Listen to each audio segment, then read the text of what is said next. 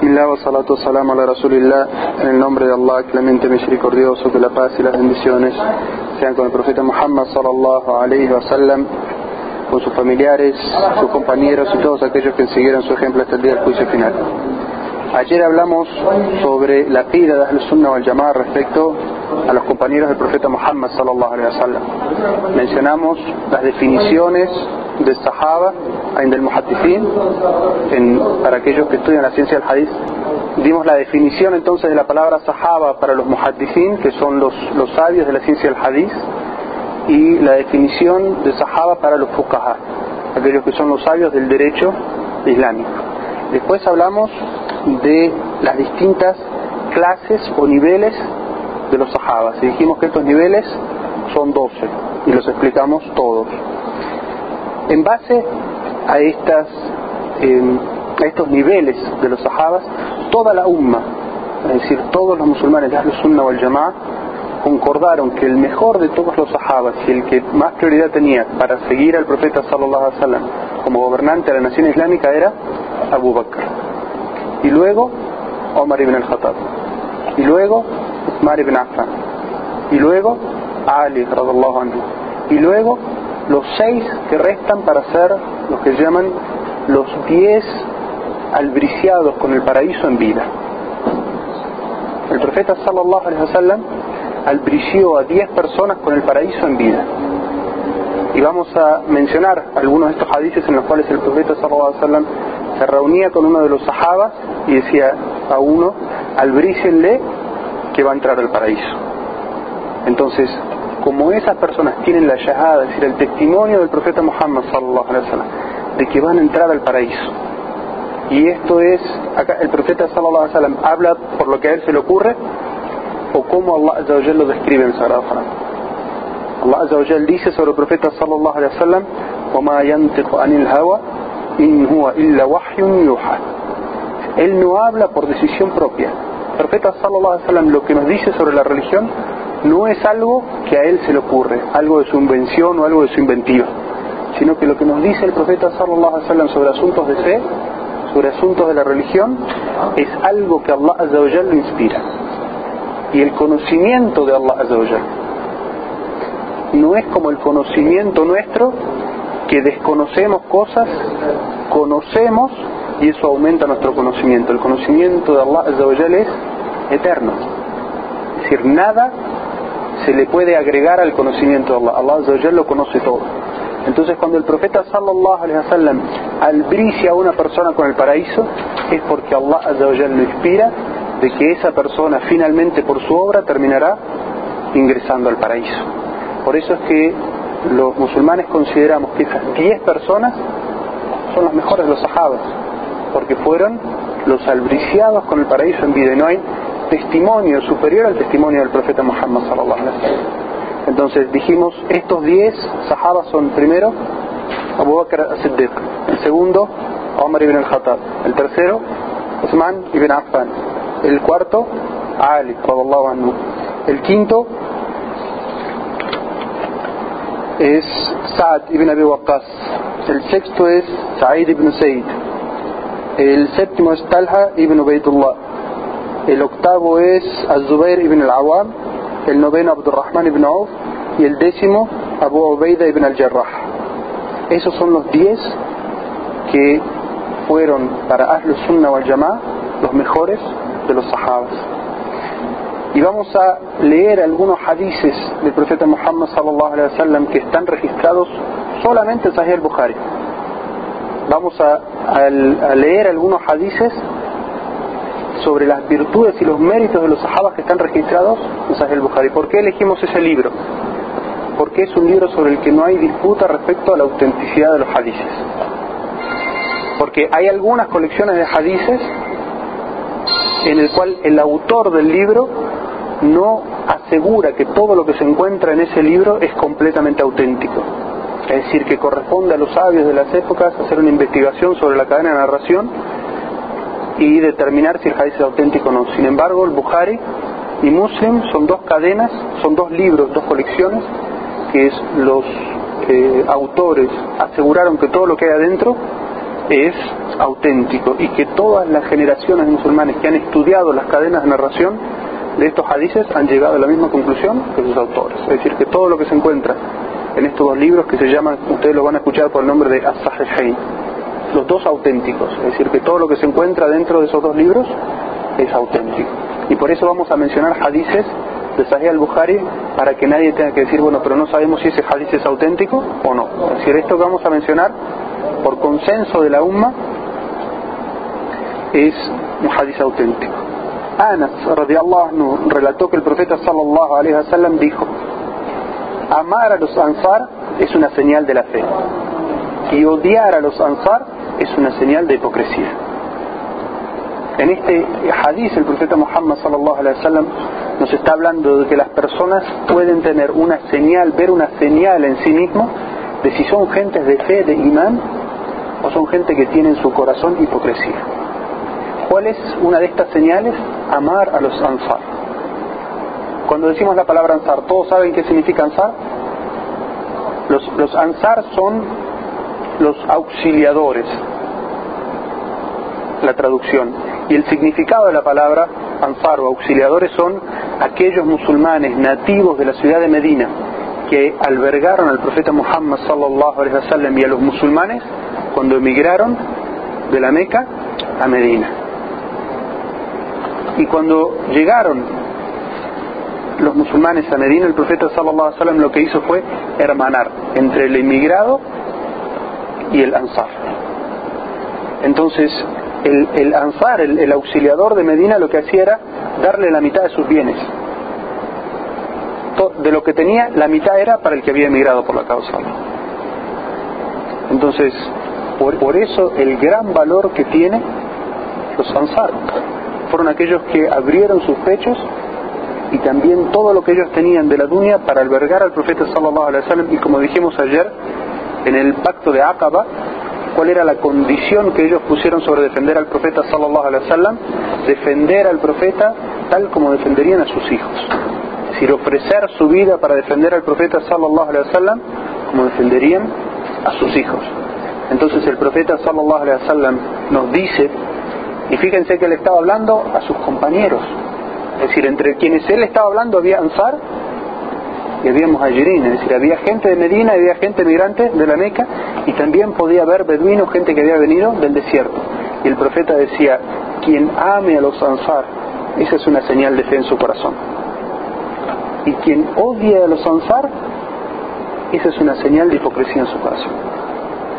Entonces, esto es algo para, por eso es parte de nuestra creencia, los Sunnah al que tenemos que amar a los compañeros del profeta Muhammad y acorde a este texto amar específicamente a los ansar, aquellos que recibieron al profeta sallallahu. Y esto es, es decir, todos aquellos musulmanes de Medina que recibieron al profeta sallallahu alaihi wasallam es nuestra obligación amarlos y es una señal de fe. Y al revés, quien tiene algún resentimiento en su corazón contra los compañeros del profeta sallallahu alaihi wasallam en específico contra los ansar, no es una señal de fe, sino que es una señal de hipocresía. Y esto está hablando, fíjense, las palabras del profeta sallallahu alaihi wasallam hablan sobre sentimientos dentro del corazón. Dice amar a los ansar y dice odiar a los ansar. Es decir, algo que tiene lugar dentro del corazón. El profeta sallallahu alaihi wasallam ni siquiera está hablando de quien va más allá de eso y expresa su odio contra los ansar o contra los compañeros del profeta sallallahu alaihi wasallam. Eso es aún mucho peor. Otro hadith, Jubair ibn Mut'an relató, una mujer vino al profeta sallallahu alaihi wasallam para hacerle una pregunta y él le ordenó que vuelva después. Entonces ella le preguntó, ¿y qué pasa si vengo y no te encuentro? Queriendo decir al profeta sallallahu alaihi wasallam, decir, ¿qué pasa si yo vengo con mi pregunta y tú ya has muerto? ¿Quién me va a dar una respuesta? Entonces el profeta sallallahu alaihi wasallam le dijo, si no me encuentras, entonces consulta a Abu Bakr.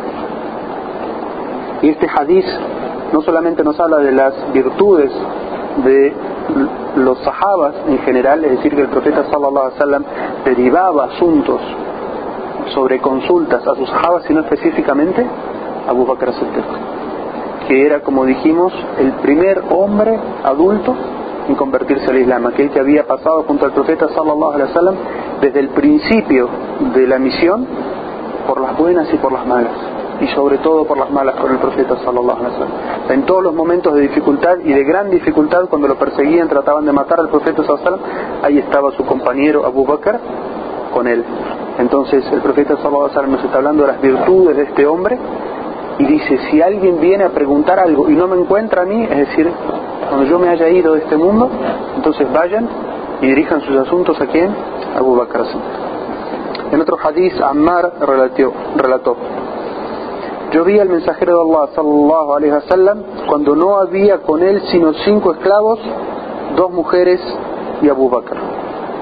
Es decir, Ammar está hablando sobre las primeras épocas del Islam. Es decir, que aquellas, las primeras personas que habían entrado al Islam y los que rodeaban al profeta Muhammad sallallahu alaihi wasallam al principio eran cinco esclavos, dos mujeres y Abu Bakr. Este, este hadith también nos habla sobre las virtudes de Abu Bakr Siddiq. En otro hadith, Abu Darda narró que el profeta sallallahu alaihi wasallam dijo: Allah me envió a vosotros y, y muchos dijeron mientes. Pero Abu Bakr dijo, él dice la verdad y me apoyó con su persona y su fortuna. No dejen de molestar a mi amigo. Y lo dijo dos veces. Después de eso, nadie más se ofendió con Abu Bakr. Es decir, este hadith lo dijo el profeta sallallahu alaihi wasallam cierta vez que Abu Bakr y otra persona habían discutido. Entonces fueron donde el profeta sallallahu alaihi wasallam y él dijo estas palabras, evidenciando el enorme honor que tiene este sahaba. Dijo, yo vine a difundir el mensaje. Y muchos árabes dijeron, miente. Es decir, le dijeron al profeta sallallahu rechazaron su mensaje. Sin embargo, Abu Bakr Siddiq dijo, él dice la verdad. Es decir, Abu Bakr Siddiq fue de los pocos que apoyaron y creyeron en el profeta sallallahu alaihi desde el principio. Otro hadith es de Amr ibn al-As, anhu relató, el profeta sallallahu alaihi wasallam me nombró al mando del ejército de, la, de Dat al-Salasil. Fui ante él y le dije, ¿quién es la persona a la que más amas? Y él me dijo, Aisha. Le pregunté, ¿y de los hombres? Respondió su padre, es decir, Abu Bakr. Y le dije, ¿y después de él a quién? Y dijo, a Omar ibn al-Khattab y luego numeró distintos nombres. Es decir, el profeta sallallahu alaihi wasallam en este hadith nos está diciendo que cuando le preguntaron cuál era la persona que más amaba de este mundo, de los que estaban vivos en ese momento dijo Aisha, su esposa. pero este sahaba que le había ido a preguntar acaso estaba esperando que el profeta le dijera el nombre de una mujer, no, estaba esperando que le dijera el nombre de alguno de los hombres que estaban allí, ¿verdad? y posiblemente está esperando que dijera el nombre de él. Uno va y pregunta quién es la persona que más amas cuando está esperando que digan el nombre de uno. Sin embargo, el profeta Sallallahu sorprendió y le dijo Aisha, a una mujer. Y por eso le preguntó, ¿y de los hombres a quién? Y el profeta Sallallahu Alaihi le dijo, a su padre. Es decir, el padre de Aisha era Abu Bakr Siddiq. Y le preguntaron, ¿y luego quién? Y dijo, Omar ibn al-Khattab. Y después nombró otras personas. Y esto es lo que nos, evidencia la cercanía del profeta sallallahu alaihi wasallam con Abu Bakr, con Omar y con otros de los sahabas.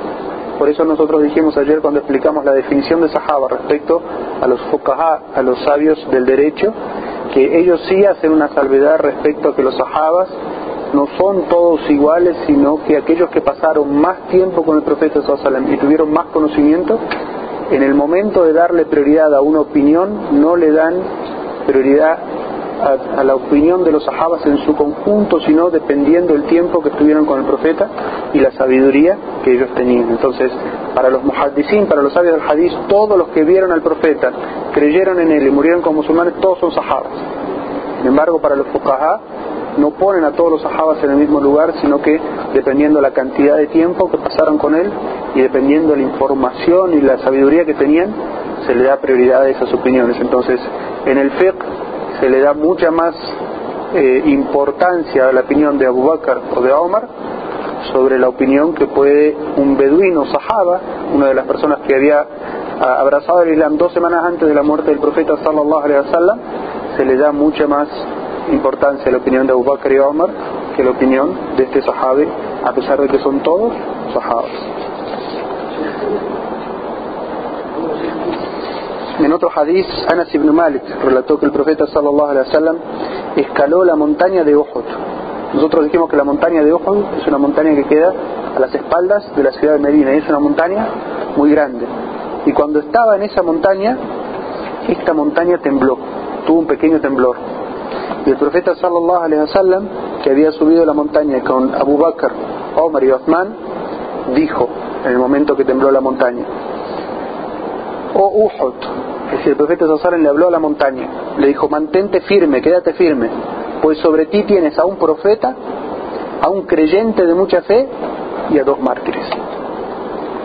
Nosotros decimos que el profeta sallallahu alaihi wasallam no habla por lo que a él le parece y el profeta sallallahu está hablando aquí sobre cosas del futuro, cosas que van a suceder. Dice, sobre ti hay un profeta, es decir, el mismo, un veraz o una persona, dijimos, un creyente de mucha fe, Siddiq, y dos mártires, es decir, dos personas que van a morir como mártires, que fueron Omar y Osman, las otras dos personas.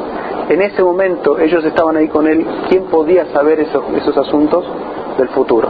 Sino porque Allah le había informado así al profeta y tal como dijo el profeta sallallahu alaihi wasallam, sucedió.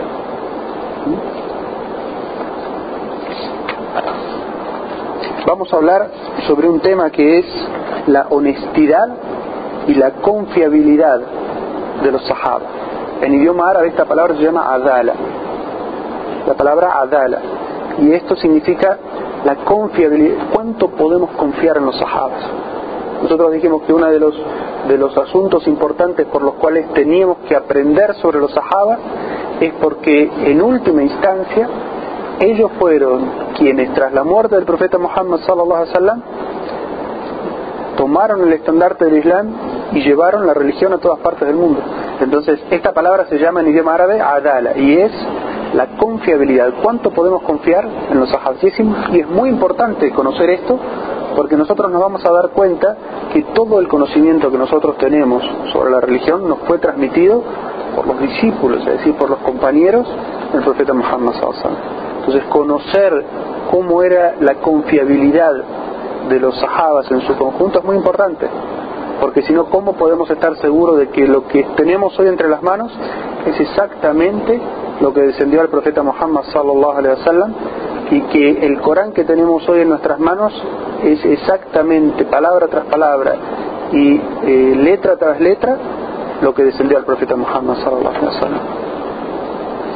Los sahabas para Ahlus Sunnah wal Jama'a, es decir, para los musulmanes sunnis, aquellos que siguen el Corán y la Sunna y el consenso de la nación islámica, los sahabas en su conjunto son todos honestos, personas confiables. El profeta sallallahu alaihi wasallam dijo en un hadith, Allah azza miró a los corazones de toda la creación. Toda la creación. Allah azza miró los corazones de todas las personas y de los corazones más puros eligió a sus profetas. La gente de corazón más puro, el profeta, Allah los eligió para que fueran sus profetas. Y luego volvió a mirar a los corazones de la humanidad. Y de entre los corazones más puros que le seguían, eligió a aquellos que iban a ser discípulos y compañeros de los profetas. Porque esa es una misión muy especial en esta vida. Es decir, tener el honor, el grandísimo honor, de poder estar junto con un profeta de Allah. Y luego ser de aquellos encargados de transmitir ese conocimiento a la humanidad. Es un honor grandioso. Entonces, por eso es que se hace una distinción especial. Y como nosotros como musulmanes no creemos en las casualidades, es decir, no creemos que por casualidad esas personas estaban ahí. Esas personas estaban ahí porque Allah las eligió en ese momento para estar ahí. Entonces, por esa elección de Allah es que nosotros honramos y respetamos y consideramos confiables a los sahabas. Sin embargo, a pesar de esto, nosotros no consideramos que los sahabas, es decir, los compañeros del profeta Muhammad sallallahu alaihi wasallam, fueran infalibles. Lo que se llama en idioma árabe al-aisma. ¿Entiende el término? El, infalibilidad. ¿Qué significa infalibilidad? Es decir, que no cometen errores. Esta, esta característica es únicamente de los profetas y se divide en dos clases. Es decir, los sahabas, los compañeros del profeta sallallahu alaihi wasallam, eran seres humanos. Como seres humanos como tal, podían hacer cosas buenas y podían hacer cosas malas. El profeta sallallahu alaihi wasallam como ser humano podía hacer cosas bien y podía equivocarse. Es decir, el único ser perfecto e infalible en toda instancia es Allah. Nosotros no consideramos a ningún ser humano perfecto. Todos los seres humanos son imperfectos en alguna medida. Pero cuando hablamos de la infalibilidad de los profetas, ¿a qué nos, referimos? Nos referimos a que Allah escogía a esa persona como profeta y le revelaba la transmisión del mensaje. Es decir, que todo lo que nos informaba el profeta era revelación de Allah no era algo que se le imaginara a él. Sin embargo, sin embargo, los profetas eran seres humanos, es decir, que podían tener conceptos, llegar a conceptos o conclusiones equivocadas. Entonces, la infalibilidad en este aspecto significa que si tomaban una acción o una decisión equivocada, inmediatamente bajaba la revelación de Allah y los corregía. Al mismo profeta. Todos ustedes deben conocer una sura del, Sagrado Corán en la cual Allah regaña al profeta Muhammad sallallahu alaihi wasallam con el ciego. Es decir, el profeta sallallahu alaihi wasallam le estaba dando dawa, estaba haciendo dawa a unas personas muy importantes de Quraysh. Unas personas que el profeta consideraba que si ellos hacían musulmanes, detrás de ellos muchas personas serían musulmanes o la situación de los musulmanes en la Meca sería más fácil para los musulmanes, sería mejor.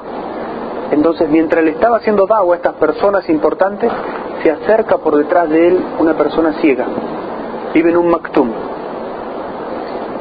y le pide al profeta sallallahu alaihi que le enseñe, ciego, no ve que el profeta sallallahu alaihi está ocupado haciendo dawa y le pide al profeta que le enseñe.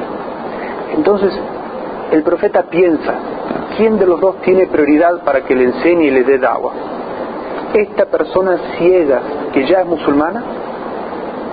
¿O estas personas importantes socialmente hablando, ricas de la sociedad de Quraysh?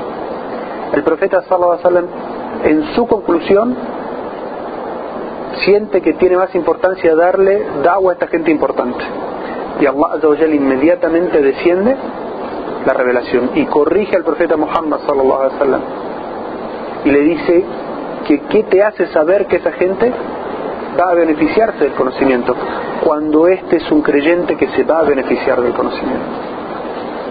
Es decir, la infalibilidad del profeta Muhammad sallam no es infalible como ser humano, no significa que es perfecto y jamás se equivoca, significa que todo lo que es revelación está supervisado por Allah y que si él como ser humano se equivocaba en algún concepto, la revelación venía inmediatamente y lo corregía. Y eso está registrado en el Corán y en la Sunna. Es decir, esto es de la máxima honestidad del profeta Muhammad si él quisiera esconder algo del Sagrado Corán. Si la gente que ama mucho al profeta Muhammad quisiera esconder algo del Corán, ¿qué escondería? Cuando Allah lo regaña. ¿Verdad? Alguien que se jacta de ser profeta y de recibir revelación, si fuera un mentiroso, ¿pondría en la revelación cuando Allah lo regaña a él? No, lo escondería. Pero el, profeta sallallahu alaihi wasallam, como lo que recibiera revelación de Allah lo que está revelado está revelado en la revelación. Entonces, cuando estamos hablando de la infalibilidad decimos que Allah es perfecto, que el profeta sallallahu estaba protegido de cometer errores en la transmisión del mensaje porque él era un profeta. Es decir, él era infalible respecto a la transmisión del conocimiento. No era infalible como ser humano, es decir, como ser humano podía equivocarse, pero Allah, esa es la garantía que tenemos. Si él se equivocaba o tomaba algún concepto, incluso fíjense, en esta situación no es que uno estuviera bien y el otro estuviera mal, ambos eran importantes, sin embargo uno era un poco más importante que el otro. Y así mismo Allah lo corrigió inmediatamente. Pero en cuanto a los sahabas, el tema que nosotros estamos hablando, nosotros no consideramos que los sahabas, ninguna persona después del profeta Muhammad sallallahu alaihi wasallam es infalible. Porque la revelación se terminó con el profeta Muhammad.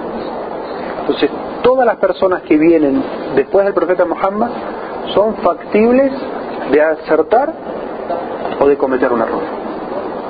Y por eso es que nuestra creencia respecto a los compañeros del profeta Sallam es que eran honestos y verídicos.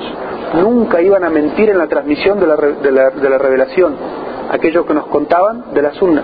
Sin embargo, no decimos que ellos eran infalibles y perfectos. Ellos podían cometer errores, pero nuestra creencia, nuestra actitud hacia ellos, ¿cuál es? Que creemos en lo que ellos nos transmitieron. Y si ellos se equivocaron en alguna decisión, cometieron una equivocación en alguna actitud, pedimos por ellos perdón. Porque dijimos que nuestra creencia respecto a los sahabas es amarlos. Y amarlos significa eso, aceptar el bien de ellos y lo que se equivocaron, pedir a Allah perdón por ellos. No odiarlos ni criticarlos. Porque como leímos en el hadith anterior, criticar a los sahabas significa hipocresía. Vamos a leer una ley, algunas leyes del Sagrado Corán en las cuales Allah evidencia la honestidad y la confiabilidad de los sahabas. Allah da testimonio en el Sagrado Corán de que los sahabas son honestos y son confiables. Dice Allah en el Sagrado Corán, Muhammad es el mensajero de Allah. Los creyentes, quienes están con él, son severos con los incrédulos pero misericordiosos entre ellos. Los verás, oh Muhammad, rezando inclinados y prosternados, procurando la misericordia de Allah y su complacencia. En sus rostros están marcadas las huellas de la prosternación. Así están descritos en la Torá y en el Evangelio. Se los compara con una semilla que germina, brota, se fortalece, cobra grosor y se afirma en su tallo causando alegría a los sembradores. Esto es lo que Allah ha hecho con los creyentes para enfurecer a los incrédulos. Ciertamente Allah ha prometido perdonar y retribuir con una grandiosa recompensa a quienes crean y obren rectamente. Es decir, Allah en esta ley está describiendo a quienes. Está describiendo a los compañeros del profeta Muhammad y dice, Muhammad es el mensajero de Allah.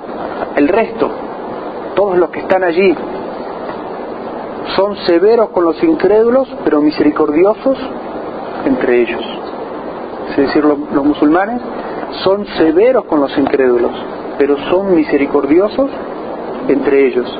La descripción dice, los verás, ¿cómo, cómo los vas a ver?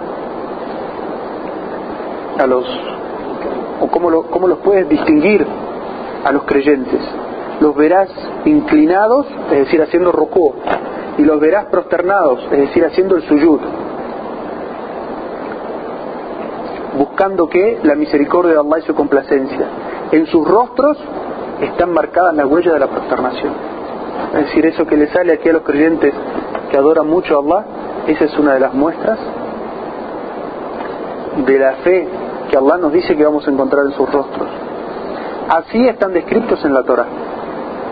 Es decir, de esa misma manera, Allah había descrito a los compañeros del profeta Muhammad y a los, compañeros de los profetas anteriores en la Torah. Y de la misma manera están descritos también en el Evangelio. Y Allah dice, ciertamente Allah ha prometido perdonar y retribuir con una grandiosa recompensa a quienes crean y obren rectamente. Es decir, eh, sobre esta frase se basa nuestra creencia en los sahabas. Es decir, Allah ha prometido perdonar.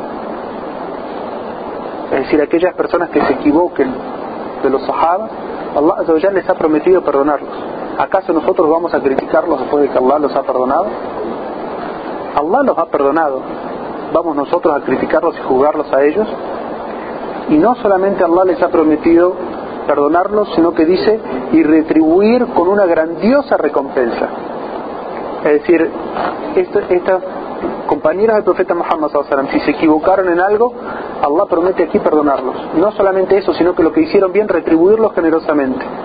Y van a venir luego personas a criticar a los sahabas hoy en día, siendo que Allah los perdonó y los, y los gratificó.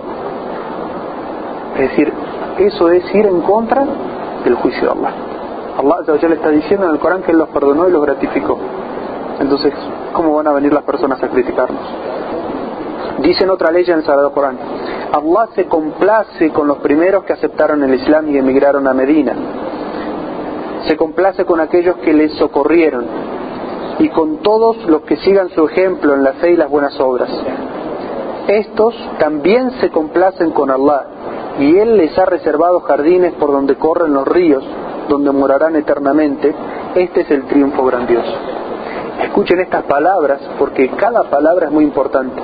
Allah Azza está diciendo que Allah se complace. ¿Con quiénes? Con quienes aceptaron el, Islam en un primer momento. Es decir, con los primeros musulmanes. Allah Azza ¿cuál es el sentimiento de Allah hacia esos primeros musulmanes? El Sagrado Corán nos está diciendo que Allah está complacido con ellos. Va a venir la gente a decir, yo no estoy complacido de Abu Bakr, siendo que Allah dice, yo estoy complacido de Abu Bakr. Por eso nuestra creencia es que nosotros amamos a todos los sahabas, a todos los compañeros del profeta Muhammad sallallahu alaihi wasallam. Y Allah dice, Allah se complace con los primeros que aceptaron el Islam, con los que emigraron y con los que socorrieron.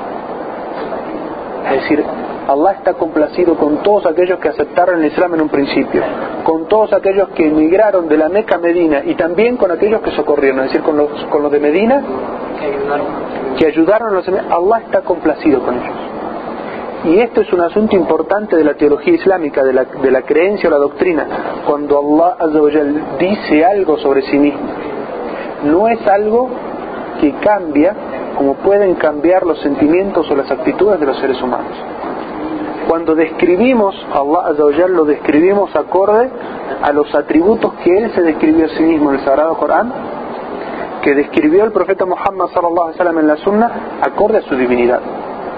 Entonces, cuando una persona dice, yo ahora estoy complacido de Él, puede ser en este momento por lo que yo sé de Él, pero mañana Él se porta mal conmigo y mi complacencia con Él se va. ¿Por qué? Porque yo en este momento no sé qué es lo que Él puede hacer mañana pero podemos describir así a Allah. Allah tiene el conocimiento completo de todas las cosas. Entonces, si Él dice que Él está complacido con alguien, es porque ese alguien, esa persona, toda su vida va a tener la complacencia de Allah. Porque nunca puede hacer algo que Allah Azawajal ignore en este momento cuando dice yo estoy complacido con Él. Entonces, si Allah dice, aquellos que se islamizaron al principio, aquellos que emigraron, y aquellos que fueron los auxiliadores, Allah está complacido con ellos. ¿Acaso puede venir una persona y decir, Allah está complacido, pero yo no? ¿Puede ser la doctrina esa, la creencia de un musulmán? Y que no esté complacido no me puede convencer a mí para que yo no esté, ya para que yo tenga la idea de él. Si él dice, no, yo no estoy complacido con él, pero si Allah estaba complacido con él, ¿a quién no obedezco yo? Estoy contigo. Exacto. Exacto. Este, por eso decimos que este es el testimonio. Allah nos está dando el testimonio de qué es, de cómo están esos sahabas hoy. Allah está complacido con ellos. ¿Puede estar una persona no complacida con ellos? Una persona que sigue a Allah, que cree en Allah, tiene que estar complacido con ellos. Si yo no me complazco con ellos, ese, ese, ese, ese, ese concepto mío no lo puede tener en cuenta nadie porque este es un concepto humano. Exacto. Y es lo que se llama un desvío o ir en contra del texto claro y evidente del Sagrado Corán. ¿Mm? Esta es la ley 100 de la sura número 9. otra ley del Sagrado Corán dice, los creyentes que emigraron y lucharon por la causa de Allah y aquellos que les refugiaron y les socorrieron, son ellos los verdaderos creyentes. A estos les serán perdonados sus pecados y recibirán una generosa recompensa. Fíjense esta ley.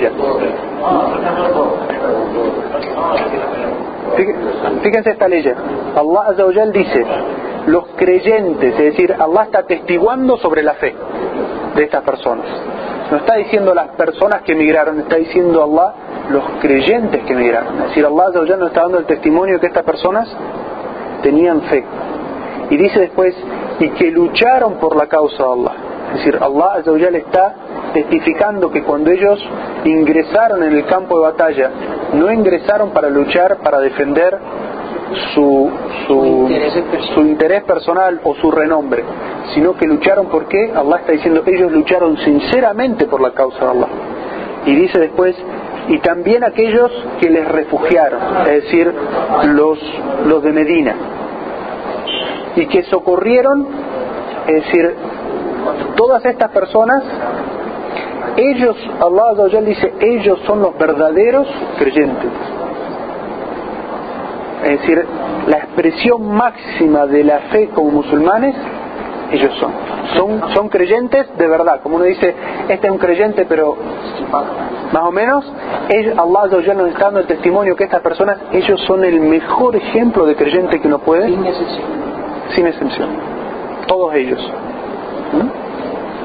Dice, y escuchen este testimonio de Allah Azawajal hacia estos sahabas. Se dice, a estos, es decir, los creyentes que emigraron, lucharon por la causa de Allah y los que los socorrieron, a e, estos les serán perdonados sus pecados y recibirán una generosa recompensa. Es decir, Allah Azawajal nos está dando una información muy valiosa aquí.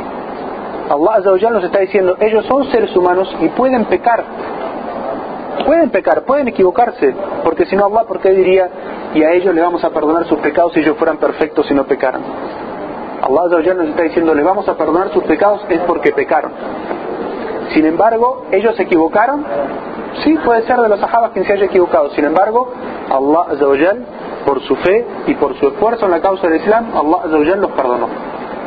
Y no solamente eso, sino que dice, y recibirán una grandiosa recompensa. Es decir, a esas personas con esa descripción, Allah Azawajal, todo lo que hayan hecho de mal, Allah los perdonó. Y todo lo que haya de bien, Allah Azawajal los gratificó y los recompensó grandemente. Entonces, ¿cómo puede venir después una persona a decir yo no estoy complacido los sahabas? Yo le critico a él lo que hace cuando Allah Azawajal lo perdonó. Y decir que es una persona que hay que detestar cuando en realidad Allah Azawajal lo premió. Es decir, esa creencia va completamente en contra de quién estamos leyendo el Corán. El Corán.